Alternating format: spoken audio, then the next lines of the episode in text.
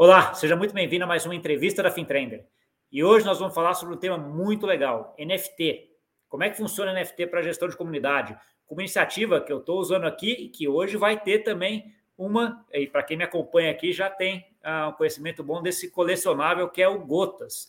Né? Então hoje nós vamos entender um pouco mais sobre como é que funciona o Gotas, o que, que é o Gotas, por que, que uh, ele uh, começou a existir, né? e o background de quem começou aí a fundação do Gotas, tá? Para isso eu estou aqui hoje com Ariel, que é o cofundador do Gotas Ponto Social. Fala, Gustavo, tudo bem? Fala, pessoal, como estão? Tudo certinho? Tudo ótimo, tudo ótimo. Uh, Ariel, obrigado aí pela, por ter aceitado esse convite aqui para a gente bater um papo. Eu tenho testado bastante, aí quem me acompanha já tem visto aí que todo episódio meu tem um Gotas, esse daqui não vai ser diferente, vai ter uh, um Gotas, aí no aparecer em algum lugar do vídeo eu vou colocar a senha aí para vocês pegarem as gotas desse, desse episódio.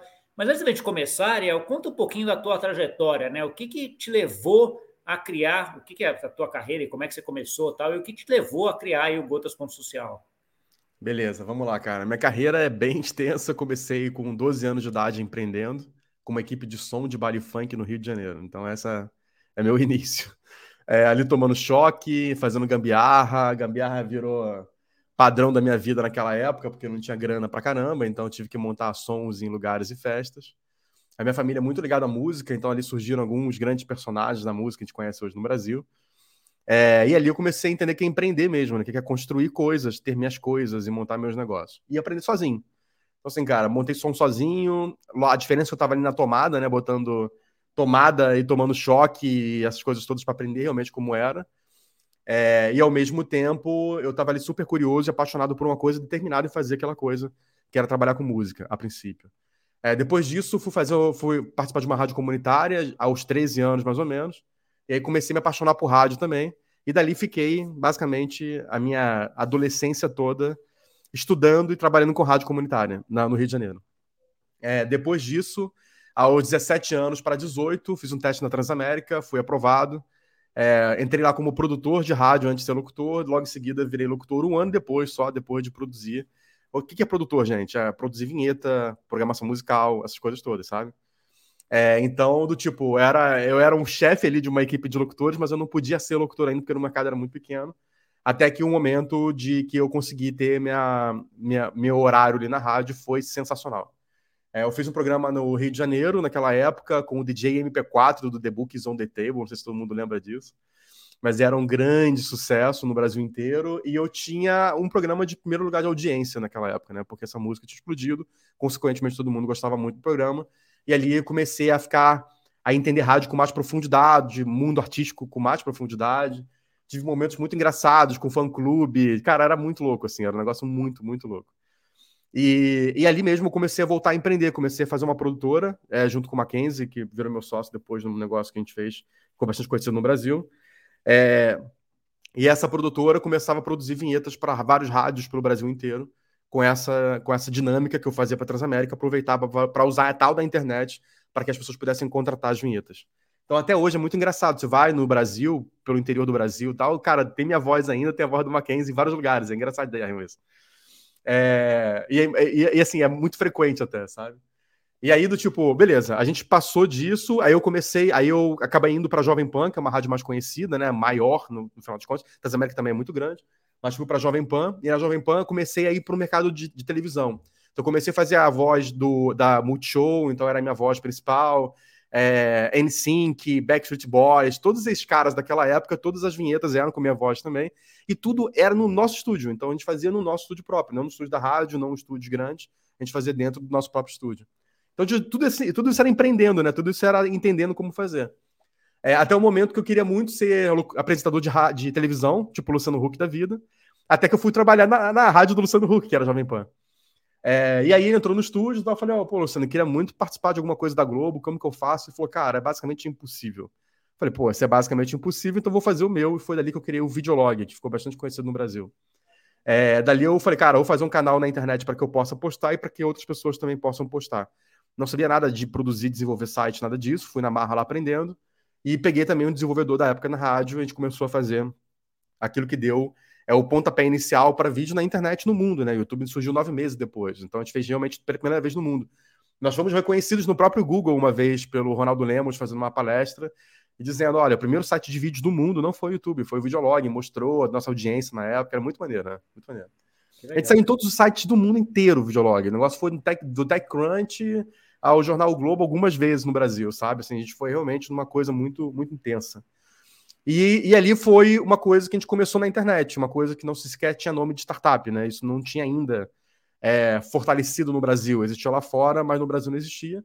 Então a gente foi criando empresa, a gente foi montando o nosso negócio usando é, esse conhecimento nosso da tecnologia, educando gente, formando gente dentro de casa. As faculdades não ensinavam, até hoje tem muita dificuldade de ensinar gente realmente boa em programação para larga escala, né, desenvolvimento.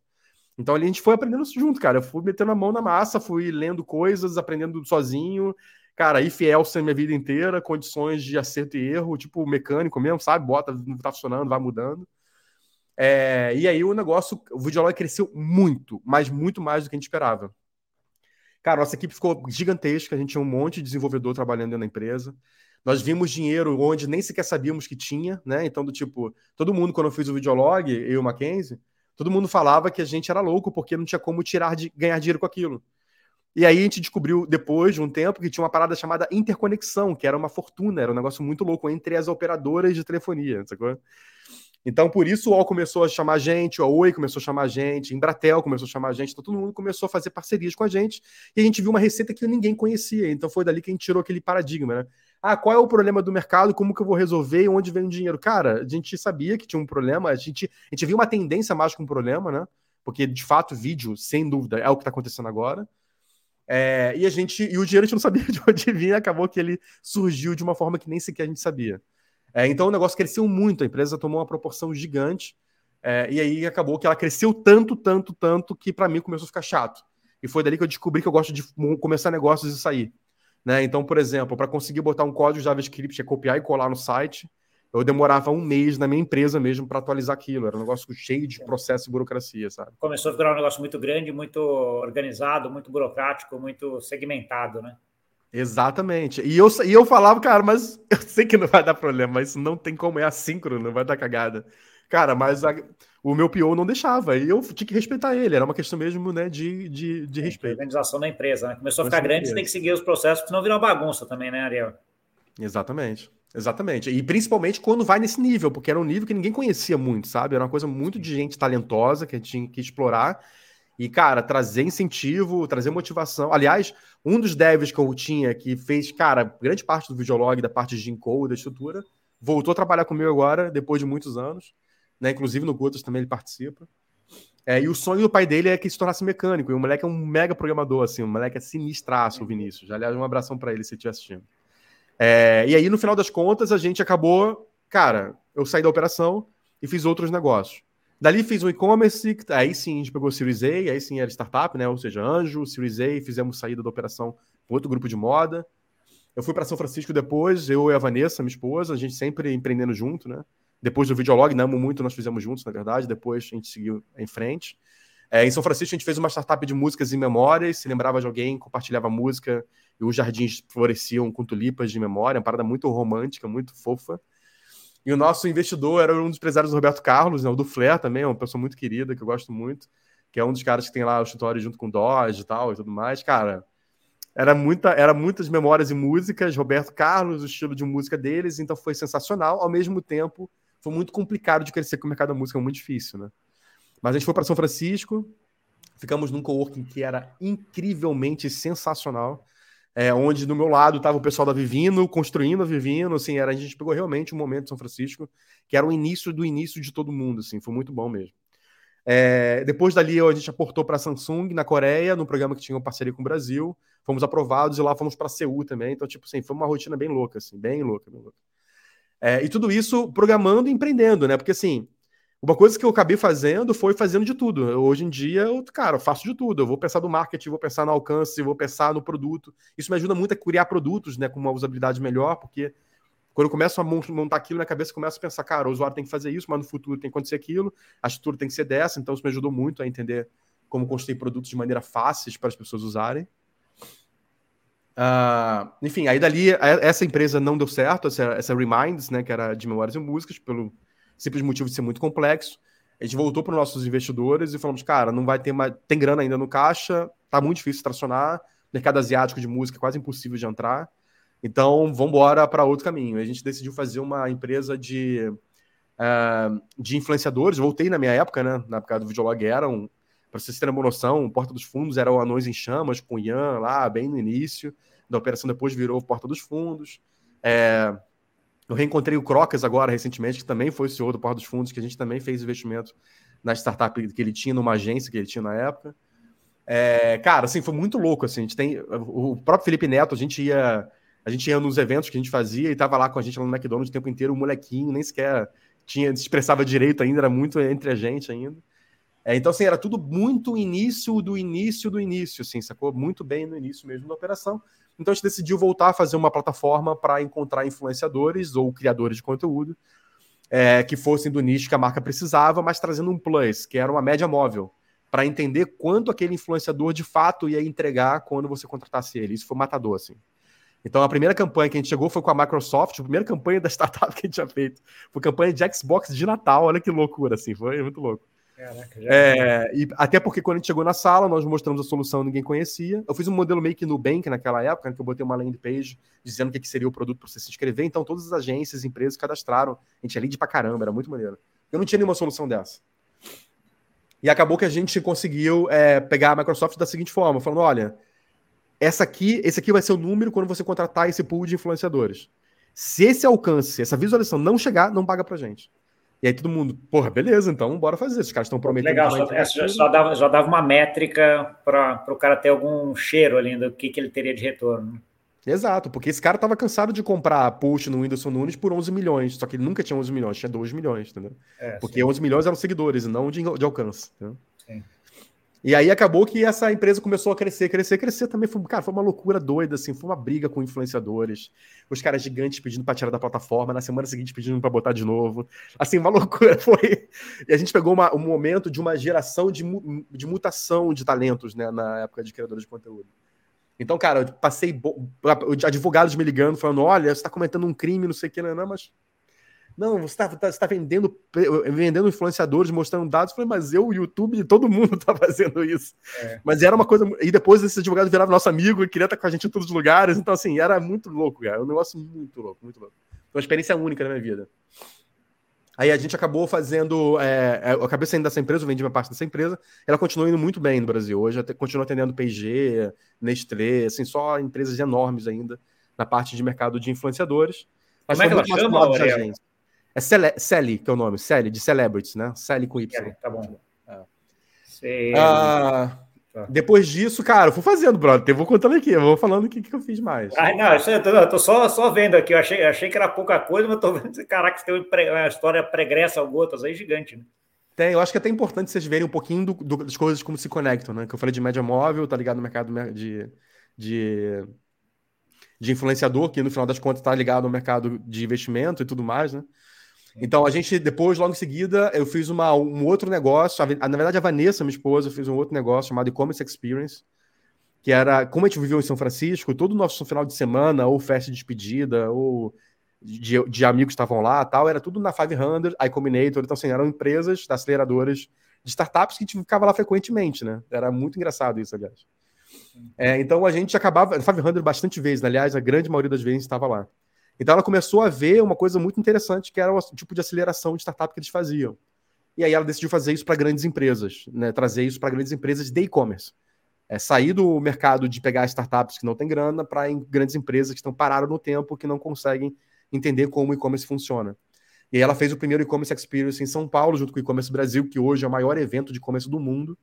Né? São 19 mil pessoas que foram na edição anterior. Nos Estados Unidos, o maior tem 11 mil, tipo, é um negócio bizarro, assim, é muita diferença. Uh, e acabou que gente, ela fez esse programa onde passou Brinquedos Estrela, Pampilha, ou seja, empresas totalmente tradicionais que nunca foram para o digital e passaram seis meses numa imersão, uma vez por semana, para falar sobre logística, ads, etc. Né? É, então, de, de todo tudo que tipo de assunto você possa imaginar, com pessoas do mercado mesmo, pessoas tanto quando falar de Facebook Ads, trazia gente do Facebook, quando falava de logística, trazia gente da Magazine Luiza, tipo nesse nível separado. Acabou que ela veio no evento em Portugal, foi convidada pelo governo de Portugal para trazer o e-commerce experience para cá. E daí foi uma loucura, a gente se mudou para cá todo mundo. Acabou que a gente acabou fazendo o maior evento de e-commerce de Portugal até hoje na história, não teve nada igual. É, e também o e-commerce experience acabou pegando todas as empresas de Portugal para participar. Hoje, hoje, hoje nem sequer tem mais empresa para participar do programa e-commerce experience, basicamente.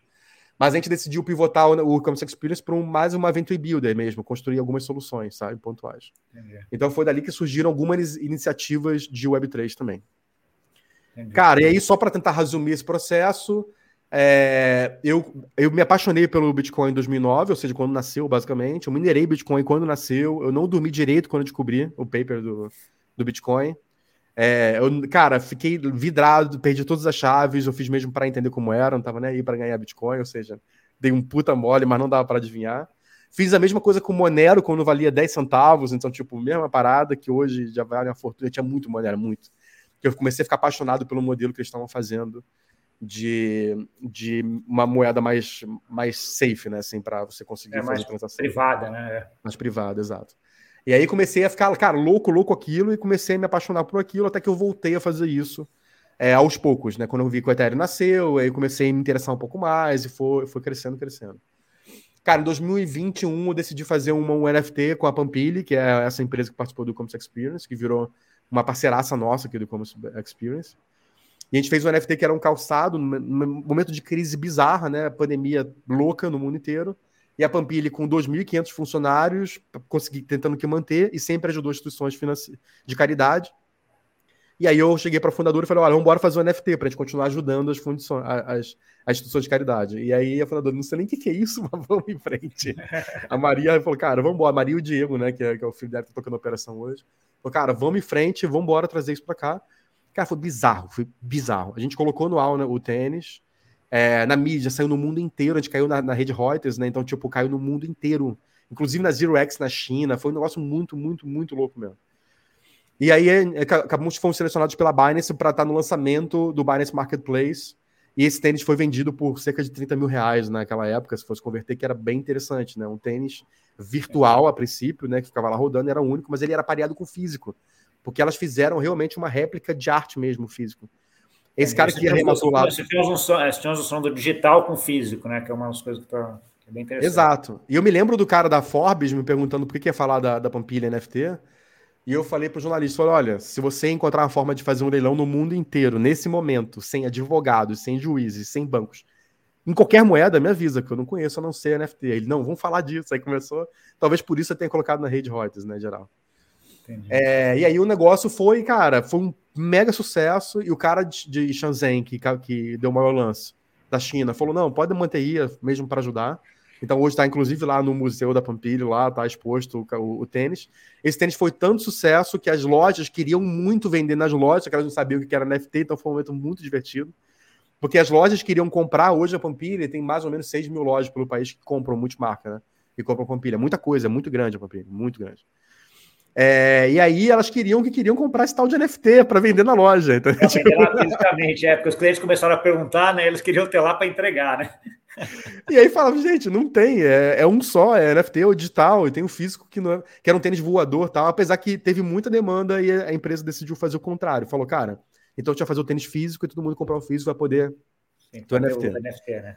E foi também, cara, sold em tudo que é lugar. O tênis é lindo, né? O tênis é surreal, assim. Eu tô no tênis do sonho das meninas, todo cheio de LED. No, no, original tinha asas, nesse já não tinha asas, mas era todo futurístico mesmo tal.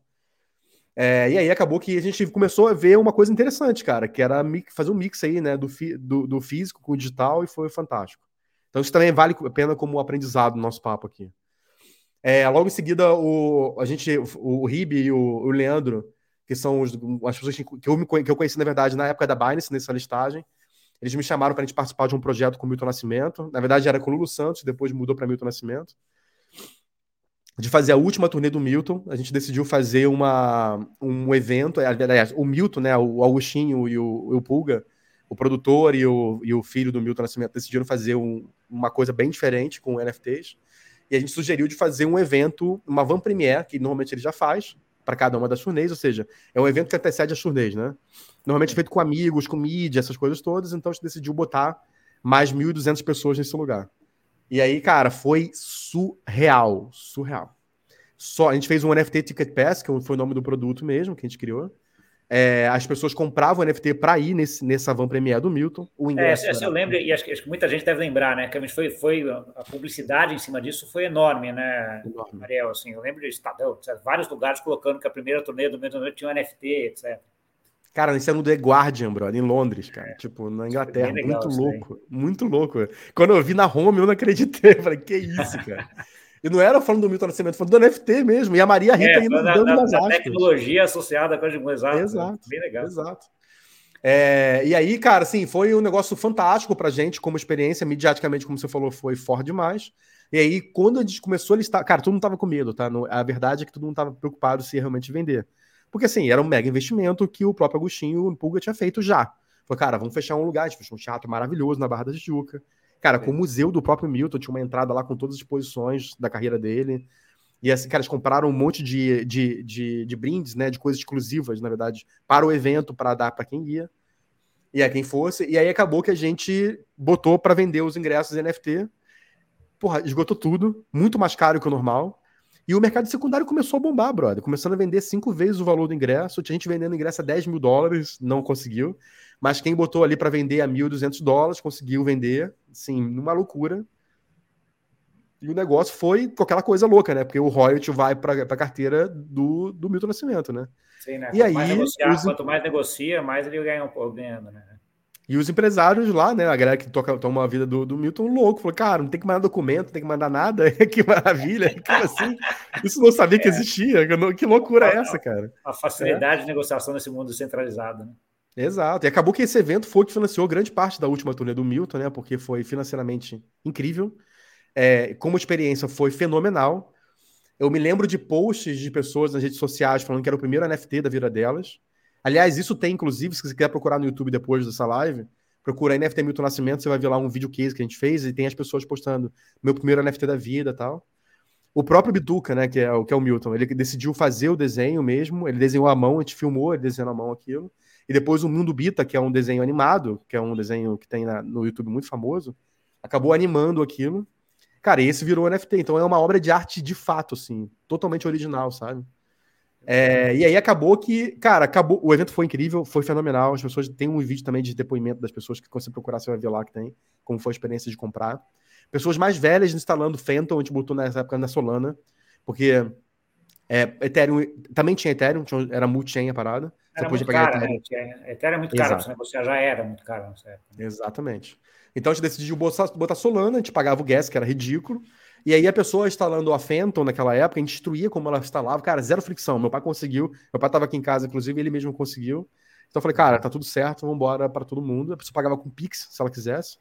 Né? Então isso ajudava muito o processo. E a gente mintava direto na carteira da pessoa. Cara, foi assim, liso, liso, liso, liso. Foi animal. Legal.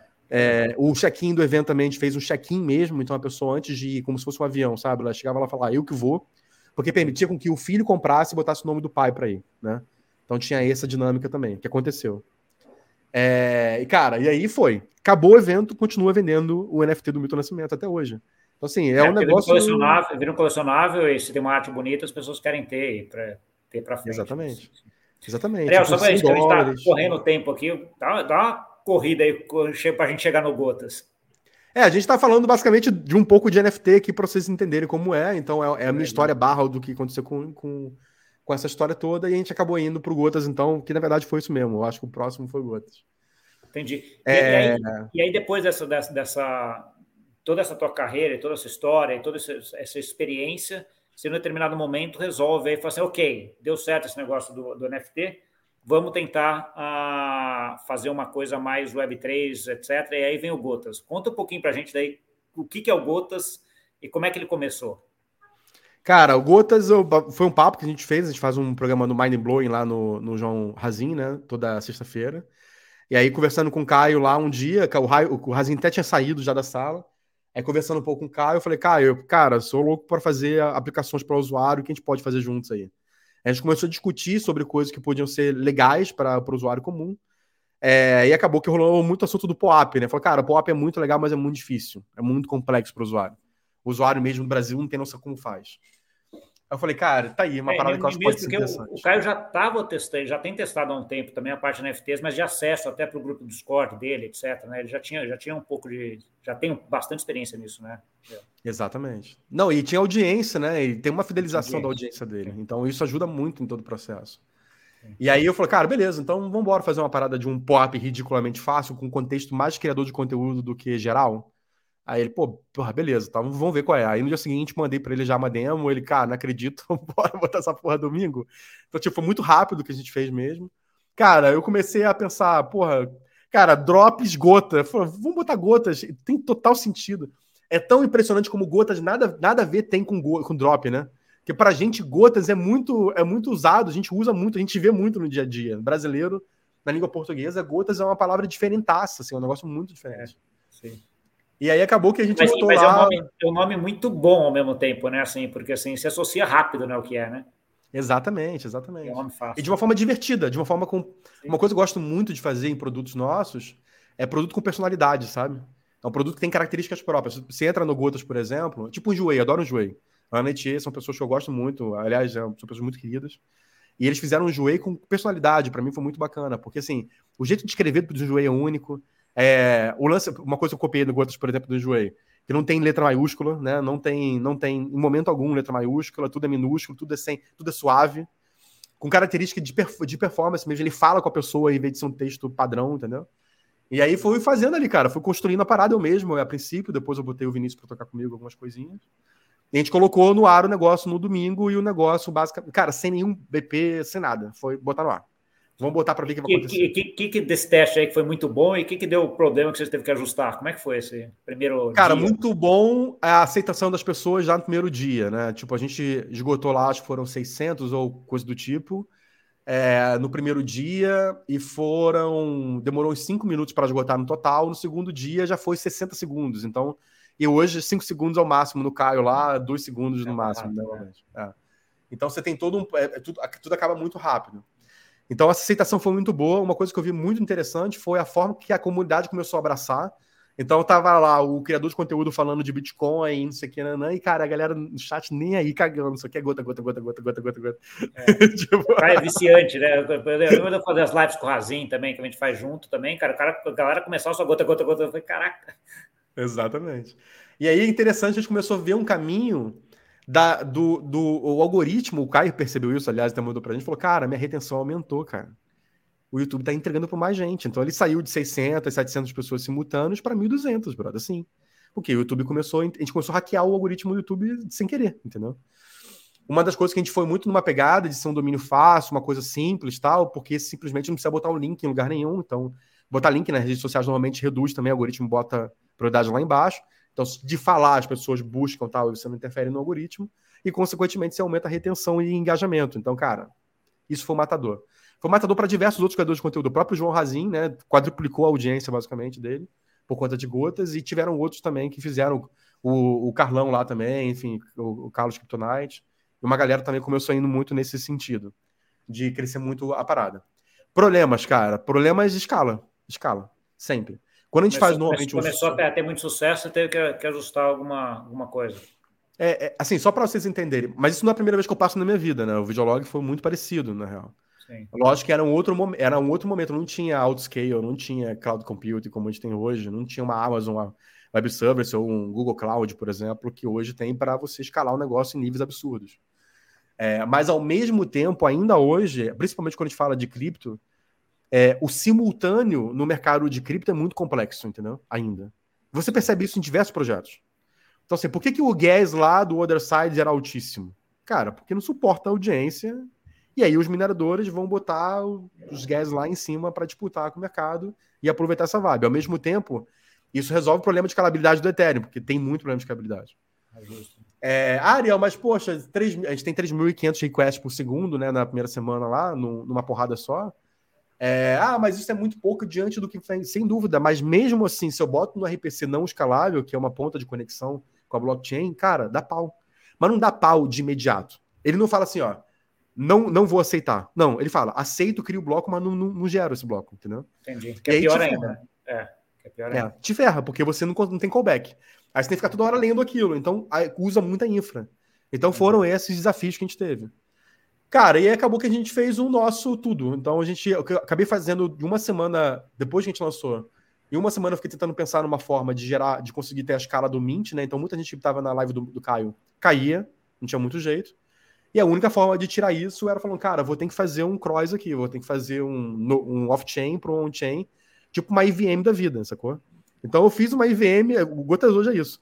O Gotas é você recupera, você tem aqui, ó, tá certo, é teu, sacou? Tá, tá tudo. Eu fiz uma, uma, uma, ZK, na verdade, né? Uma Zero Knowledge. Só que com conhecimento, ao contrário.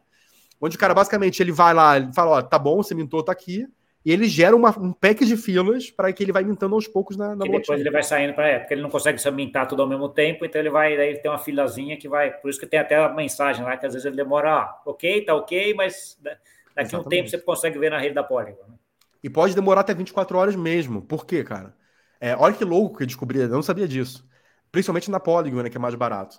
Cara, se eu mando mintar simultâneo, no mesmo contrato que eu tô, na mesma carteira que eu tô, um monte de contrato, um mint, por exemplo, direto, no mesmo segundo, cara, as, as taxas vão lá nas alturas, brother, lá nas alturas. Então, o que, que a gente fez? Para a gente conseguir ser outro negócio sustentável, por exemplo, quando você manda um mint, ele entra numa fila de 5 segundos, né? 3 segundos, normalmente, 3 a 5 segundos. Ele vai mandando lá para a blockchain e vai mintando a blockchain de verdade. Ele vai lá, cara, tudo, tudo algoritmo próprio mesmo. Ele vai lá, on-chain, Web3GS, assim, não tem nenhum terceiro no meu caminho. Quando ele faz isso, se, se o, aí eu boto o gas no mercado. E aí, se ele ignora, cara, simplesmente segura a transação, boto no looping. Depois, 5 segundos de novo, vai lá e verifica. Porque eu não quero pagar o gas alto, entendeu? Entendi. Então o algoritmo ainda fica trabalhando nisso ainda para o gas ficar ali 3 centavos, 4 centavos. Entendi. É, você teve que ajustar, ajustar esse mecanismo para que você não pagasse muito na parte de mintagem, né? E aí você faz, vai ajustando essa, essa fila aqui.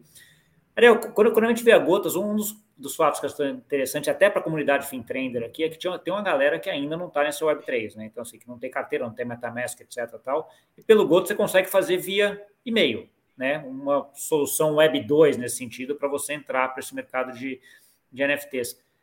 Como é que você viu é, é, isso como sendo um fator para puxar a, mais gente para vir? Porque, por exemplo, você vai pegar a galera do, do Caio lá, ou até do Razinho, a galera já nativa Web3, de certa forma.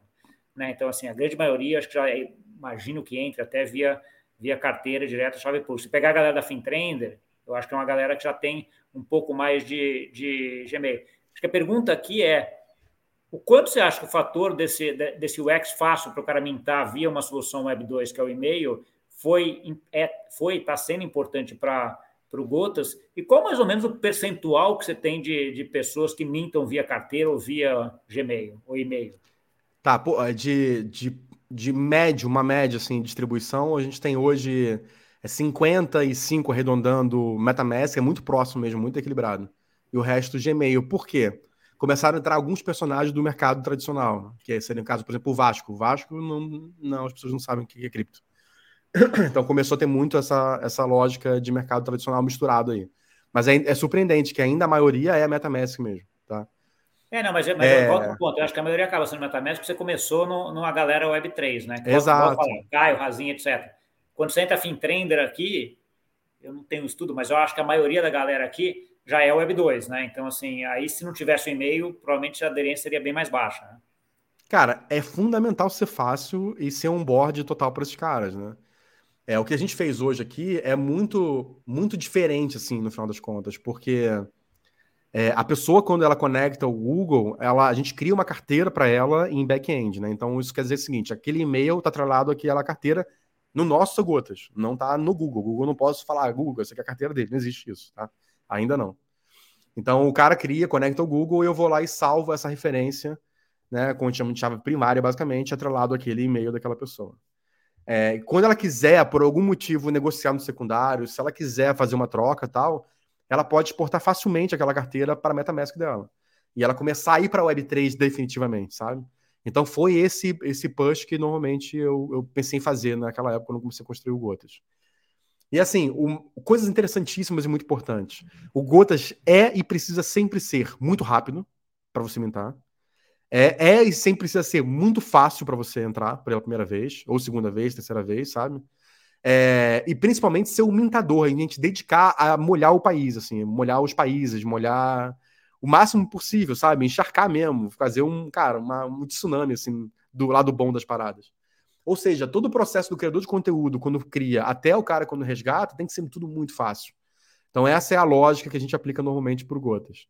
E esse foi um divisor de águas absurdo, né? Por exemplo, o Vasco, quando eu falei do Vasco, o Vasco realmente usa gotas, cara, todos os jogos, assim. A gente estava no Maracanã na semana passada, no telão do Maracanã, e eu fiquei sabendo que ontem, no jogo do Vasco, também, de novo, a Função Januário também teve lá a chamada para o gotas do jogo. Você pegar a bola do dia. E isso pra gente é fenomenal. A gente tá falando de grandes personagens né, do mercado, né? A gente tá falando de, de um time enorme do Brasil, tipo. Sim, trazendo, é, trazendo, é, é um negócio. Trazendo incrível. vários. É, acho que é um trabalho interessante, porque você traz vários usuários dessa Web 2 aí para começar a entender e ter um pouquinho desse gosto de Web 3, mesmo que ele ainda fique atrelado ao Web 2, vai estar atrelado ao e-mail. Mas se ele quiser tentar, e o pedaço dessa, dessas pessoas vão fazer, ele já entra ali na porta, já está com a porta aberta para a Web 3. Né? E é dele, né? Então, assim, esse é. NFT, essa bola, esse, esse, token, esse, qualquer, essa figurinha, né, que chamam, qualquer coisa, ela é sua, a hora que quiser. O Gotas pode sair do ar, o Gotas pode ficar fora depois de algum tempo, não interessa, é tua, tá na tua carteira, você movimenta para quando você quiser, onde quiser, como quiser. O Vasco, o Botafogo, o Flamengo, sei lá quem, pode usar essas gotas como token gated para fazer alguma ação contrária ou a favor, né? As marcas podem usar aquilo como token gated. Então, assim, é um mercado mega, hiper, ultra novo que a gente está trazendo a primeira experiência da galera. É essa a lógica, entendeu? Tá bom. Vou dar outra coisa, pelo lado, pelo lado do usuário, que é a pessoa que vai mintar essa gota, que vai atrás dessa gosta, gota. Como é que você vê? Qual é o principal motivador que você acha que as pessoas vão atrás disso, Ariel? Porque assim, eu vejo claramente, eu tinha uma grande dúvida antes de implementar até, de um negócio que, que ele não, não tinha nada ali no final. Assim, é uma, uma, um POAP, né, onde que você estava lá naquele lugar, mas como ele é transferível, ele é, não é exatamente uma prova de que você está lá, você pode transferir para outra pessoa e aquela pessoa que não teve lá tá. Então, assim, uh, tem um pouco dessa parte, assim, mas eu, eu, vejo claramente uma demanda e um engajamento muito grande quando você coloca esse tipo de iniciativa é. para a comunidade da Fintrender aqui, acho que é, é questão de qualquer outro produtor de conteúdo. Qual que você acha que é o grande motivador das pessoas para irem atrás disso hoje? Cara, é muito louco, é muito psicológico o negócio, né? Porque, na verdade, assim, o cara. Eu já vi alguns cenários desses, né? A pessoa falando. Ah, cara, essa parada de cota, sei lá que trouxe isso, não. Até que o criador de conteúdo fala: olha, daqui a um minuto eu vou liberar o código. Aí o cara que falou, não sei o que isso, não. Ah, deixa eu acessar aqui, calma aí. aí quando libera, não consegue, fica revoltado que quer no próximo. Ele começa a criar uma parada é. que ele nem sabe porque ele tá fazendo aquilo, entendeu? Vira um game mesmo, é, é, louco demais. Aí você começa a ver o comentário das pessoas, cara, sair correndo do banheiro, conseguir pegar o celular e não consegui pegar a gota. Tipo. Peguei para minha filha, pô, minha filha me ajudou, não sei o que. Tem umas coisas muito loucas, sacou? Tem, tem, Inicialmente. Tem um, fator, tem um fator de fomo aí muito grande, né? Tem. A contagem regressiva é louca, né? É. Ó, vou liberar para você no final da live. Isso tudo gera aí. Aí você fala assim: ah, cara, não quero saber essa parada de gota. Você vê os comentários, é todo mundo falando de gota. Fala, calma aí. É, tá não, é, é, eu, vi, assim, eu, eu, comecei até, volto no, no, ponto, comecei a interagir lá, que a gente tem aquele. A, tem a live semanal com a Zin lá que eu tenho aqui na Fintrenda, e que comecei a ver, eu falei, caramba, legal isso daí, estamos testando também, tá? É, é um sucesso, um engajamento, assim, bem, bem interessante, né, Ariel? Qual o modelo de negócio do Gotas aí? Então, assim, como é que, como é que o Gotas pretende se pagar para frente e, e, e, talvez quais são. O que, que a gente pode esperar do Gotas para frente? O que, que tem aí de desenvolvimento ou de novidades para vir? Legal. Como, como modelo de negócio, a gente vai saber, cara. A gente vai realmente entender no meio do caminho, mas primário, né? Tipo assim, quem já pensou. É os seus royalties, né? Então a gente tem 5% do mercado secundário, 5% do criador de conteúdo fica com ele. A gente cria umas condições equilibradas quando traz parceiro externo, quando uma agência ou coisa do tipo, a gente tem uma condição um pouco diferenciada. É, mas é assim normalmente o padrão para criador de conteúdo. Isso é uma coisa muito interessante porque já gerou uns royalties bem grandes aqui para gente. Normalmente isso ajuda muito a pagar os gas, né? Porque a gente está financiando esse onboard da galera. Então, sempre que o criador de conteúdo entra aqui, a gente vai lá libera alguma quantidade de gotas iniciais. Então, a gente está financiando isso. Isso é taxa de gas, a gente tira do nosso bolso mesmo. Mas, sem dúvida, isso aqui é, cara, esse negócio é, é outra parada muito linda para quem não tem coisa com a Web3 e quer saber como é. Assim, é a coisa mais linda do mundo se abrir uma carteira e ver pingando centavos, às vezes dólares mesmo, tipo, a cada segundo, assim, sabe? É um negócio muito louco. Parece aquele cara que é dono de posto de gasolina nos Estados Unidos, né? E aqui também, na Europa também. Né? O cara só fica acompanhando ali no dashboard quem tá abastecendo, né? Tipo, é, é tipo cada, cada X segundos pinga alguma coisa. Né? Exatamente. E aí acaba que isso é muito legal, é uma coisa muito um modelo para a gente que é quase que eterno, né? Então, uma receita eterna que não é previsível. É uma, é uma receita que ela é, ela é estimulada pelo criador de conteúdo e pelas marcas também que vão usar isso de alguma forma para beneficiar os usuários. Então, cara, isso aqui é uma coisa, é uma, a estratégia número um, é a gente botar o máximo possível de pessoas com gotas. Por exemplo, algumas informações importantes. Cara, a gente, a gente no mês passado, no primeiro mês de vida do Gotas, que é muito recente, a gente estava lá com 6 mil ou 7 mil carteiras criadas, a gente está com 15 mil agora, então, tipo, no segundo mês de vida, e tem mais de 70 mil NFTs é, gotas mintadas. Então, é um número muito impressionante para o negócio que acabou de surgir. Assim, é muito louco, muito louco. É, acabou de surgir mesmo, a gente está falando de dois meses, é muito louco mesmo. É... Então, isso em escala, a gente botando aqui uma Anitta da vida, uns influenciadores mais, sei uma Boca Rosa da vida, esses criadores de conteúdos maiores, sabe, mais famosas, é, a gente consegue escalar esse mercado secundário no nível que não dá para calcular, assim, esse é o sentido da parada. Entendi, a gente também vai cobrar... Pode falar. Fala. Não, a gente vai cobrar dos criadores de conteúdo também para features avançadas, então você pode entrar lá com um padrão, paga só o gas default. Mas se eu quiser, por exemplo, cobrar, fazer uma gota paga por algum motivo, a gente vai estimular sempre o gratuito. Mas vamos supor que você queira fazer uma, uma, um, modelo pago para alguma coisa, sei lá, como se fosse usar um convite ou como um ingresso para alguma coisa, sabe? Então você pode ter uma opção de, de gota paga e você vai lá estimula tal, e a gente fica ali com uma porcentagem também desse mercado primário, também é uma receita extra que não existe a princípio é, planejada, mas agora a gente vai começar a fazer isso, vai começar a liberar mais e mais e mais. O Vasco foi o primeiro a fazer isso. Cara, os números são bem interessantes, mesmo, muito interessantes. Pena que eu não posso comentar aqui. Mas é, são bem, mas, bem mas, fortes. Mas é um negócio legal nesse sentido, é, é um negócio muito escalável, nesse, né, que você está dizendo. Né? Gente está testando agora, eu, Razin, Caio, é, um, um tamanho menor, mas que em dois meses o negócio já vê que tem, que tem aí uma, uma aceitação muito grande. Daqui a pouco você pluga um cara lá que vai emitir 70 mil em 15 segundos, né? não em, em dois meses. Né? Exatamente. E é interessante, né? Porque mesmo os caras sendo grandes, vai ter uma hora que eles vão falar, cara, não, quero fazer. Quero fazer pouco para gerar escassez daquilo, né? Então é isso também. É, é não, a gente vai liberar. Essa é uma, uma outra discussão que eu, que eu, tenho também, até, até um pouco da, da Fintech. Quanto se ajusta a quantidade versus escassez nesse sentido, né? Porque assim. A, a, e aí você tem um ponto, é legal aumentar a quantidade, mas você tem um, um limite para isso também, né? Você, a ideia das pessoas terem é que a ideia é que não seja um negócio que todo mundo tem. Porque se todo mundo ter, você vira um mundo de abundância na internet e o negócio perde valor, de certa forma. Aí não tem por que ninguém Exatamente. negociar com ninguém, porque todo mundo tem. Né? Então, assim, Exatamente. esse ajuste é uma coisa importante também aí dentro, né, Ariel? É super importante e é uma coisa que cada um vai ter o teu propósito, a tua lógica, que, para que vai usar. Então, por exemplo, tem criadores de conteúdo que fazem para pegar lead. Ponto. Então a galera vai lá e bota para pegar lead e o objetivo dele é liberar o máximo, máximo possível, não tá nem pro secundário. Outros querem movimentar o secundário para gerar uma receita extra. Né? Então depende muito do que você quer fazer. Uma das features também que estão planejadas aqui no roadmap é fazer com que você possa queimar suas gotas, né, para gerar escassez, então troca de alguma coisa. Fazer um gamification, tipo um token gate da vida, para que a pessoa possa ter X gotas para trocar por alguma outra coisa. Então, gerar esse estímulo do secundário em outras ferramentas também é uma outra coisa como modelo de negócio nosso. Tem um outro modelo que, para mim, ainda é mais interessante, que é o modelo do nosso oceano, né, que é a nossa API. Como isso aqui é um protocolo, então eu posso liberar para que qualquer é, desenvolvedor possa criar aplicações usando gotas. Faça o próprio. A gente não tem intenção nenhuma de fazer um marketplace próprio, nenhuma. Então é muito melhor que as pessoas criem seus marketplaces dos gotas, né? Tem, tem até um papo que a gente está falando aqui de fazer um mercado de gotas, um, uma, uma empresa de software, desenvolvimento de aplicativos e tal.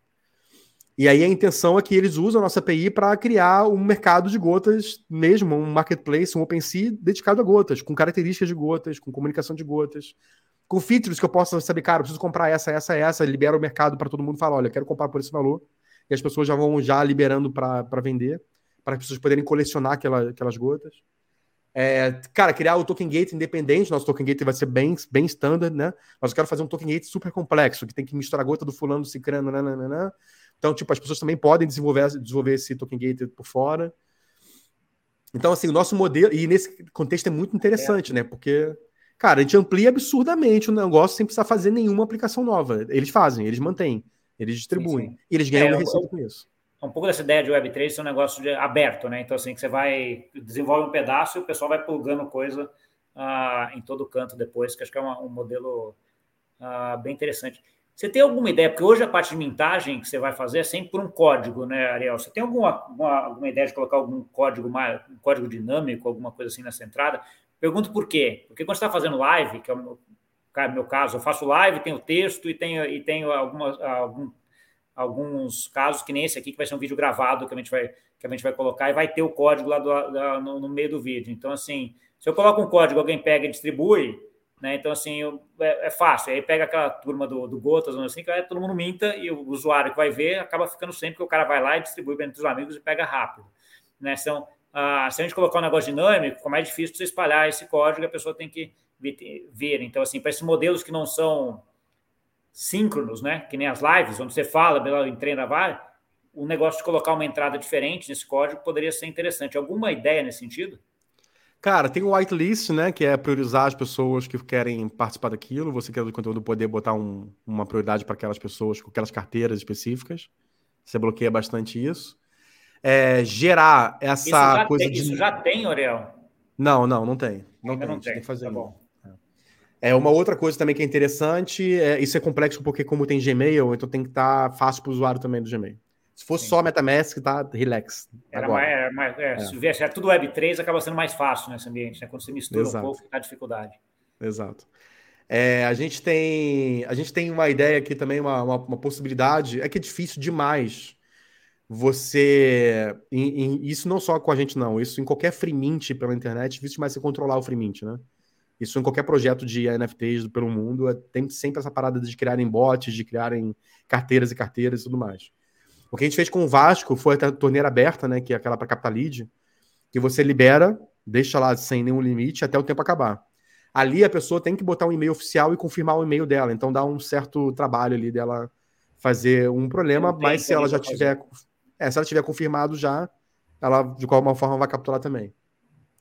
A parte de criar, a, a, gente escondeu, a gente conseguiu, na verdade, a comunidade mesmo nossa é, distribuiu lá alguns problemas que eles encontraram no caminho, né? De encontrar os códigos via código mesmo, via caching, por exemplo. Cara, e a gente foi ajustando, ajustando. Hoje está bastante difícil de conseguir encontrar esse código. As pessoas estão adivinhando. Cara, é muito engraçado quando tem uma live do Caio, que hoje é o maior criador de conteúdo em volume ele mostra alguma imagem coisa do tipo, as pessoas, cara, só de ele ficar mostrando, você vê no log aqui, a pessoa procurando qualquer coisa, um, dois, três, entendeu? Tipo, se ele vê um sol ali, o Caio bota um sol, só um, dois, três. Assim, é o tempo inteiro durante a live, é o tempo inteiro. Então, isso é muito doido, é muito doido. Então, elas vão fazendo de um, um hacking pessoal, né, sem ser algoritmo, né, mas ela vai fazendo de forma pessoal. É, mas, cara, conseguir limitar, bloquear essas coisas com o tempo é muito, muito complexo. A não ser que você faça whitelist, a não ser que você faça paga, paga acaba estimulando um pouco isso também. Entendi. Não, é... meu ponto é nem limitar, porque acho que é uma coisa que sempre vai ter, conseguir, sempre vai ter gente tentando hackear, e sempre vai ter. É, é mais uma forma de tentar diferenciar um pouco para que uma pessoa não crie 10 carteiras ou 20 carteiras e ela acabe comprando aqueles 20 dos 50 que você tem nesse sentido, né? Então, assim, é um Cara, eu acho que todo mundo vai precisar ir com, no Freemint, vai precisar fazer o modelo de contato regressivo. Fala, cara, Vai começar agora, um, dois, três, porque daí ah, não tem chance de outras pessoas pegarem ao mesmo tempo, né? Só aquela é, galera é, que tá Aí entra todo mundo junto, aí o cara não consegue fazer com as 20 carteiras dele, porque vai ter 200 pessoas tentando fazer. Exatamente. Que é o que acontece com o Caio hoje, por exemplo, com o próprio João também acontece muito. É, não, mas isso é mais fácil, volta no ponto, é mais fácil quando você está fazendo uma live, né? Fazendo live é mais, é mais tranquilo nesse sentido, mas ah, eu tenho testado outros modelos que, não, que são assíncronos, tem funcionado legal, mas já ter é mais um negócio para melhorar. Você vê, pô, esse cara pintou 5 de 20, né? Então, assim, é uma coisa como é que você ajustar, mas é o que eu tenho feito até testado isso. Falei assim, ok, começa dia, um dos testes foi exatamente esse. Então, assim, a partir das 5 horas da tarde, o código é esse, está todo mundo liberado. Pô, aí, uf, aí já, o cara já não consegue, não dá tempo, né? Então, assim, umas, Exatamente. umas saídas que a gente vai até ajustando, der até feedback, feedback sobre. Uh, cara, e se tiver ideias sobre como fazer, porque sendo dinâmico, é muito difícil, né? Porque no final das contas, como que a gente vai fazer esse, esse dinamismo com o YouTube? O YouTube tem uma API muito limitada para tudo. Então é muito difícil conseguir fazer esse dinamismo. Tem que pensar, tem que trazer ideias. É, não, a gente já pensou em várias discutindo, e, e, o que eu acho interessante, assim, você já está com um negócio pegou uma atração muito boa, muito rápido e está funcionando muito bem, vamos dizer assim, o core dele está funcionando. O que ele está discutindo agora é a forma de deixar ainda melhor. Né? Então, essa discussão é uma discussão muito boa, né, Ariel? Porque não é aquela discussão de, puta, tá ruim, a gente precisa mudar tudo. Não, cara, o teu negócio está funcionando, está legal, mas, cara, dá, dá para ficar melhor ainda, né? Então, essa discussão é ótima. Né? Exatamente. E vou te falar que manter um negócio desse é muito difícil, né? Porque é, quando a gente faz as primeiras features, a gente bota no ar e, cara, a gente vai arrumando, ajustando ela, né? Quando a gente bota uma nova feature hoje, cara, tem que testar diversas formas, porque a galera tá louca por Gotas. É acesso o tempo inteiro no Gotas. É o tempo inteiro, o tempo inteiro. E aí, se eu boto uma coisa ali dentro, faço um deploy de alguma coisa ali no código, em que ele tem uma brechinha específica, cara, os bots fazem a festa, assim, sacou? Então, cara, e é louco, porque você vê os logs, é bot o tempo inteiro tentando achar brecha, o tempo inteiro, o tempo inteiro. Então, assim, isso é muito louco. Aí você entende, eu já sabia disso já, mas acho que é importante me explicar. Aí você entende porque tem 600 pessoas na equipe do Stories do Instagram. 600 desenvolvedores somente para o Stories do Instagram. Porque, cara, no volume mundial de grande sucesso, qualquer feature nova é um desastre, entendeu? Você precisa realmente arrumar, ajustar tal. E aí você entende que um projeto tipo Cardano dificilmente vai dar certo de fato. Porque se você não bota na massa para usar e você não vai na, no tipo um Ethereum da vida, sabe? Acertos e erros, acertos e erros em frequência. Esse feedback loop é muito importante, né, Ariel, em, em, termos de inovação, né? Então, assim, você jogar um negócio que não tá. É o chat GPT, no final das contas, também. É todo, toda essa parte de inovação, você acaba utilizando isso. Você utiliza, você joga para testar, todo mundo já sabe que está em beta, vamos dizer assim, que pode ter algum problema, mas tem um monte de coisa que já está funcionando. Aí ele volta com feedback, ó, oh, precisa arrumar isso, aí você volta, aí testa de novo, aí dá uma volta, e aí é importante isso daí, né? Então, assim, você ficar só dentro de casa desenvolvendo para chegar lá com o negócio pronto, não vai estar 100% pronto, a gente sabe, né? Vai Exatamente. ter algum problema. E aí, esse processo demora mais, né? Então, assim, e aí, é você, você vai lá, atualiza um filtro no, no story do Instagram, aí ele, cara, dá incompatibilidade com outro, isso tipo assim. Aí e você e dá incompatibilidade com outro no celular da Motorola no Rio de Janeiro, em tal lugar. Tipo, com uma infinidade de celulares diferentes. Então, assim, é muito louco, brother. E aí você não é. Agora você tem que parar de questionar porque você tem muita grana em startup. Agora você fala, cara, ao contrário, entendo o motivo. É complexo mesmo desenvolver grande coisa, é, coisa em escala. E o lance é que você precisa, com o tempo. você Depois você tem um produto redondinho, você tem muita audiência. A audiência vale ouro hoje em dia, né? A audiência, sim. os dados valem ouro, né? É. é deixa eu perguntar uma coisa, a gente está chegando mais ou menos no final aqui. Como é que você espera ver o Gotas daqui? Cara, eu vou, eu vou botar um prazo bem curto, porque o negócio está exponencializando tanto. Normalmente eu pergunto daqui cinco anos, mas daqui cinco anos o negócio está quase infinito, né? Não dá para saber. Exato. Daqui um ano, como é que você espera ver o, o Gotas em maio do ano que vem? Cara, espero ver em mão de criadores de conteúdos populares, assim, essa é a intenção. Até, até antes, talvez. Mas a intenção é que eles comecem a fazer isso frequentemente, né? Que eles usem o Gotas frequentemente para a gente ter uma enxurrada de gotas mintadas por aí. Esse é o objetivo, que tem que acabar levando um monte de gente para a Web3 também. É, o meu objetivo é chegar a Anitta e sentar numa reunião da vida dela lá de fechamento do mês e falar, cara, a gente não bateu o faturamento, então beleza, vou fazer um jantar lá em casa para quem tem mil gotas minhas. Tipo, e aí ela bate o faturamento, ela fecha a conta dela num post no, no, no Instagram, por exemplo. Então é. Vai começar e aí vai pegar o secundário, e aí você acaba, você acaba também facilitando o desenvolvimento do Gotas, porque pelo secundário você tem uma receita. Exato. E aí, não só para ela, como os criadores estão começando também. É uma forma, uma forma nova de receita né, deles. E você começa a estimular muito essa galera. E a gente também pensa numa forma de que o YouTube pirando cabeção, do próprio Twitter pirando, pirando cabeção, dessas paradas todas que usam métricas como retenção, tipo, ficarem loucas. Porque, cara, como assim esses caras estão conseguindo é, tanta retenção de uma hora para outra? Porque as pessoas ficam realmente esperando aquilo, né? É, hoje a gente tem no, no, Discord pessoas que ajudam a gente a desenvolver, mas que ficam trocando códigos, ficam falando de outros. Tem caçadores de gotas, que virou até um perfil também aqui dentro do Gotas.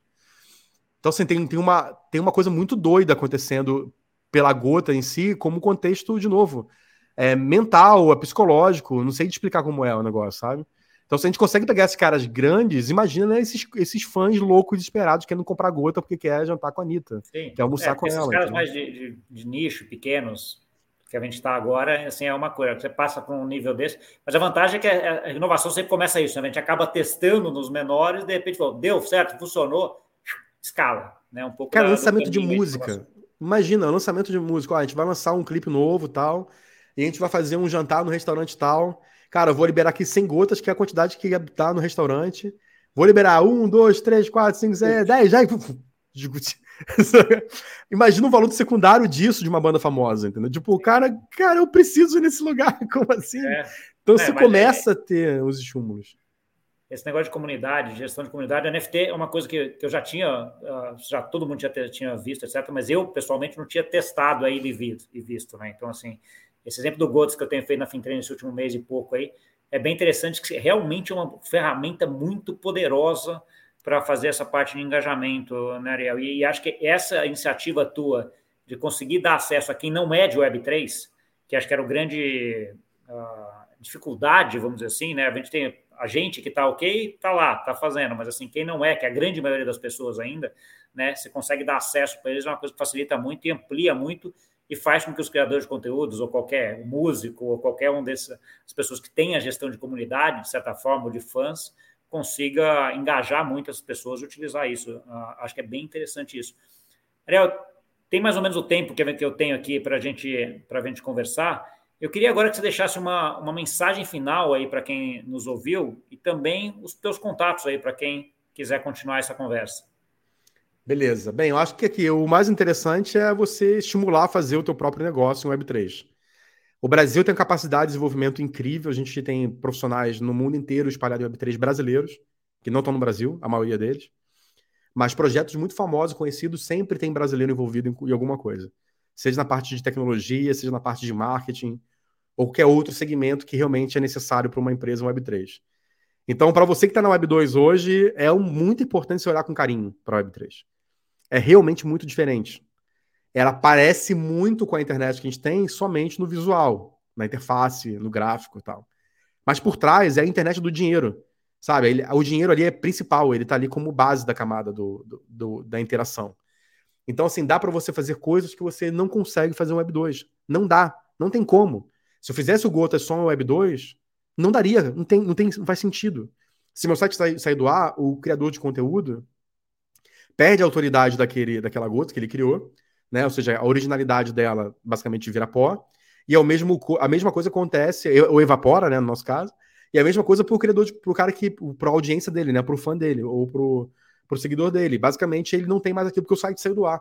No caso da Web3, quando a gente fala de NFT, não, não, não acontece isso. No, no Gotas, como usa o NFT como base, isso é impossível de acontecer.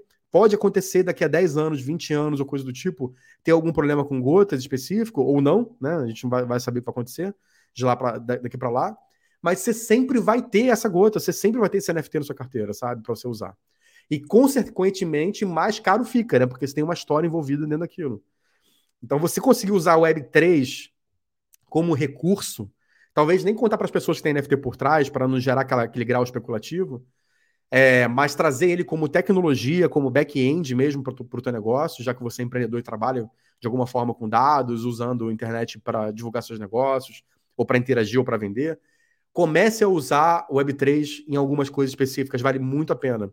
E comece a estudar sobre isso, assim também como os profissionais. Porque, assim, não é uma migração tão complexa como, quanto imaginam. É muito mais da sua cabeça do que da realidade. Para você que é desenvolvedor, você começar a olhar um pouco mais o Web3.js, por exemplo, do Ethereum, você vai começar a ver, cara, não é tão difícil assim, é muito parecido com o que eu já faço. Só que a lógica muda em algumas coisas que eu posso simplesmente é, até mesmo fazer um misto de Web 2 com Web 3 e funcionar bem para resolver aquele meu recurso que eu, que eu tenho como, como dificuldade. Então, você brasileiro, por favor, é, pense, inspire-se nas, nas soluções de Web 3, comece a criar soluções de Web 3. Para o Brasil vai ser muito importante isso. Assim também como para Portugal, Portugal está vendo um movimento acontecendo muito interessante em Web3, por exemplo. É, e nós podemos simplesmente se tornar referência disso no mundo inteiro. Então, a minha intenção é fazer com que vocês se inspirem, né? Usem isso como contexto para criar as suas soluções, os seus DApps, os seus aplicativos descentralizados, basicamente. Bem, para me encontrar, cara, o principal é LinkedIn, Ariel Alexandre no LinkedIn. E também, se quiser entrar no Twitter lá, às vezes eu posto algumas coisas. Ariel VDL, posto muita coisa de gotas, então dá para vocês verem algumas coisas lá. Ariel VDL no Twitter também. Cara, Gustavo, muito obrigado aí, cara. Foi sensacional nosso papo. A gente tem que marcar depois uma imperial, como chamam aqui em Lisboa, né? Ou um fino lá no, no Porto para a gente bater um papo sobre vida.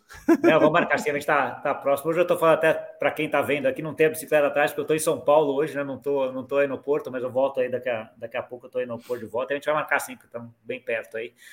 Obrigado, Ariel. Parabéns aí pela, pela iniciativa. Eu vou deixar esses contatos aqui também ah, na descrição, então, para quem quiser ir direto, só montar os contatos do Ariel lá, para quem quiser continuar ah, isso aqui. Vamos juntos, acho que o Gotas vai ser um sucesso. A gente teve nesse episódio aqui um Gotas, vocês procurem aí, que eu vou deixar escondido aí no episódio escrito em algum lugar, e quem achar vai lá no gotas.social e já pega o episódio com a gota desse, ah, desse episódio, tá bom? Obrigado, Ariel. Valeu, pessoal. Valeu, cara. Valeu. E para você que nos viu, obrigado pela audiência. Não esquece de deixar o like, compartilhar com aquele amigo e amiga que gosta desse assunto, de se inscrever no canal e vai lá, corre lá para pegar a gota desse, desse episódio e entender um pouquinho mais desse mundo aí, dessa junção de Web 2 e Web 3, que é para onde a gente está indo. Né? Então, assim, já entrar nisso daí com o pé direito, tá bom? Obrigado e até semana que vem. Tchau, tchau.